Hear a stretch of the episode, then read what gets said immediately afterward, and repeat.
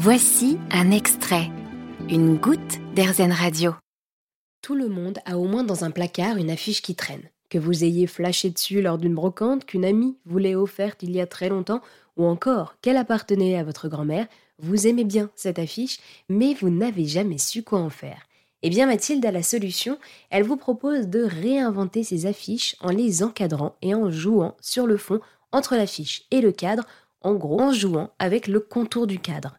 Grâce à des associations de couleurs, elle redonne vie à ses affiches et je lui ai demandé quelle était son affiche préférée. Ah, bonne question. Alors, mon affiche préférée, je dirais que c'est une petite que j'ai fait récemment. C'est une petite euh, carte postale des Landes. Il y a une maison dans la forêt, on dirait vraiment euh, la maison de Blanche-Neige et les Sept Nains euh, dans une grande forêt d'arbres des Landes. Et en fait, j'ai fait à gauche tout un dégradé de ton bleu et à droite tout un dégradé de ton rose. Mes idées viennent du fait que parfois j'ai du mal à concilier. Bah, j'ai fait les deux. Donc ça fait bleu et rose et bah c'était vraiment un peu novateur par rapport à ce que je faisais avant et ça je trouvais que ça rendait vraiment bien. Après, vraiment, les, les affiches que j'adore, et j'en ai toute une série là-dessus, c'est vraiment les, les vieilles affiches de fleurs un peu euh, croquis, un peu euh, comme si c'était sorti d'un vieux livre de brocante avec figure 1, euh, le pissenlit, figure 2, l'orchidée. et ça, c'est, j'en ai plusieurs comme ça et je les trouve très jolies parce que les affiches sont très vintage et épurées et elles viennent s'immiscer dans un fouillis un peu moderne et vif et je trouve que bah ça rend vachement bien. Et alors aussi, euh, Sortez du cadre a également donné un nouveau sens à votre vie, c'est ça Vous me le disiez euh, en dehors de l'interview? Oui, dans le sens où j'ai eu la brillante idée de euh, quitter mon ancien job pour pouvoir partir en road trip et ensuite travailler dans l'événementiel. Et le Covid m'a dit non, tu ne feras ni l'un ni l'autre. Donc, euh, je m'ennuyais et je me suis mis à faire ça. Ça me permettait un peu d'avoir mon moment à moi, de canaliser un peu tout ce temps à quelque chose de productif.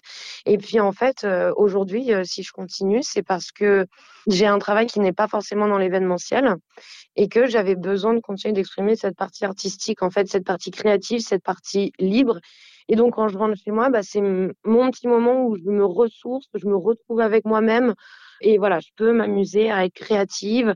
Ça développe un sentiment de vraiment de satisfaction et de fierté finalement de se dire que d'un ennui est, ressorti quelque chose de que j'aime bien, qui me fait plaisir et qui a priori bah, plaît un petit peu aux gens autour de moi.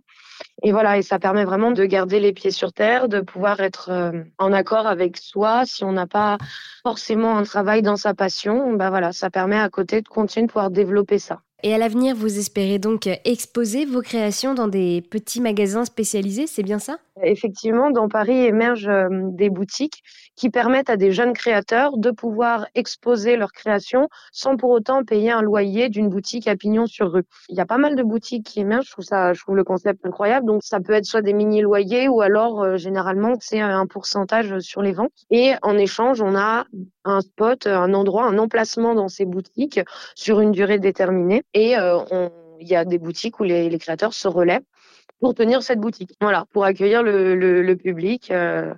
Et donc voilà, et j'aimerais bien, euh, ouais, j'aimerais bien euh, participer à ce genre de boutique et j'aimerais aussi participer à des petits salons de, créateurs. Généralement, voilà, ce qu'organisent les villes pour Noël, pour la fête des mères, voilà, ce genre de d'endroit où je pourrais bah, rencontrer d'autres créateurs et puis voilà, avoir de nouvelles idées et puis faire un petit peu connaître mes créations. Et alors, où est-ce qu'on peut vous trouver sur quelle page Instagram? Alors, c'est sortez-du-bas du-du-bas cadre.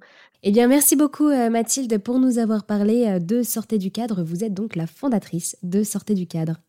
Vous avez aimé ce podcast Erzen Vous allez adorer Erzen Radio en direct. Pour nous écouter, téléchargez l'appli Erzen ou rendez-vous sur erzen.fr.